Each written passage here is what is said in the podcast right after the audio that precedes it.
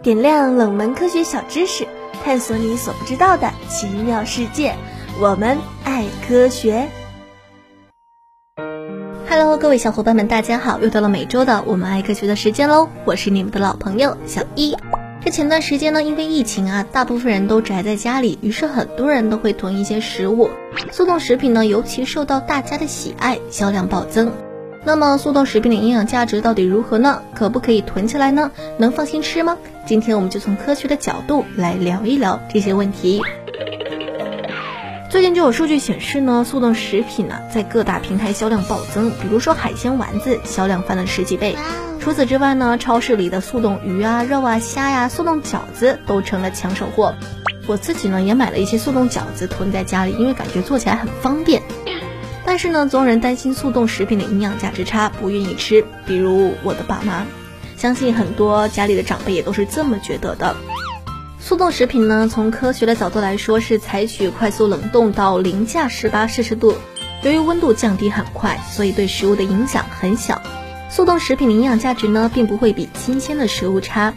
买回家的速冻食品呢，要尽快放到冰箱冷冻，同时做好分类储存。很多人会觉得速冻食品营养差，因为它冻的时间太久，营养都流失了。其实这完全是误解。速冻食品可不仅仅是把食物冻起来这么简单，它最大的特点就是冷冻速度非常的快。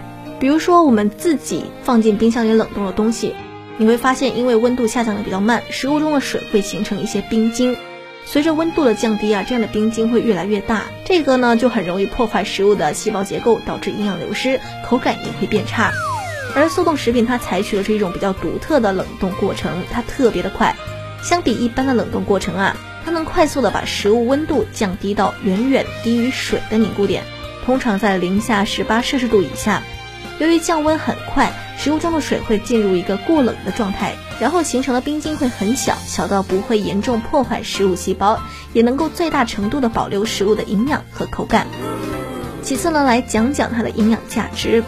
虽然速冻食品的种类很多，比如饺子啊、面点啊，还有肉丸，还有蔬菜水果什么的，但从原料的角度呢，我们大概可以分为冷冻的动物性食品和植物性食品，也就是我们经常说的冷冻肉类和冷冻蔬菜水果。首先，我们来讲冷冻肉类吧。肉类主要提供蛋白质和矿物质，在温度很低的条件下，蛋白质和矿物质几乎不会发生变化，所以冷冻肉类的营养价值几乎不会有损失。不过呢，冷冻肉类它存在的一个缺点就是口感可能会稍微差一些，因为如果长时间冷冻，肉会逐渐失水，吃起来口感就没有那么嫩了。接着来讲讲冷冻果蔬吧。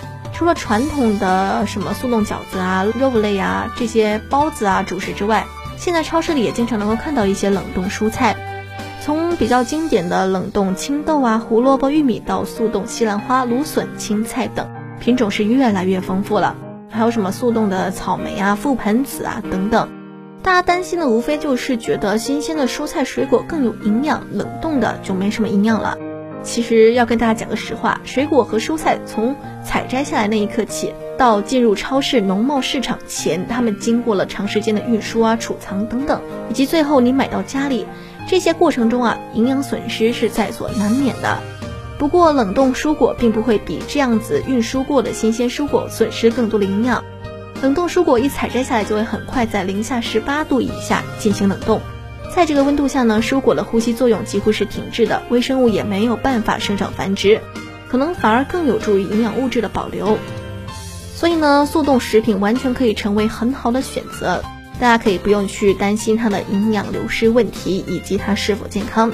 好了，以上就是本期我们爱科学的全部内容喽，我们下期节目再见啦，拜拜。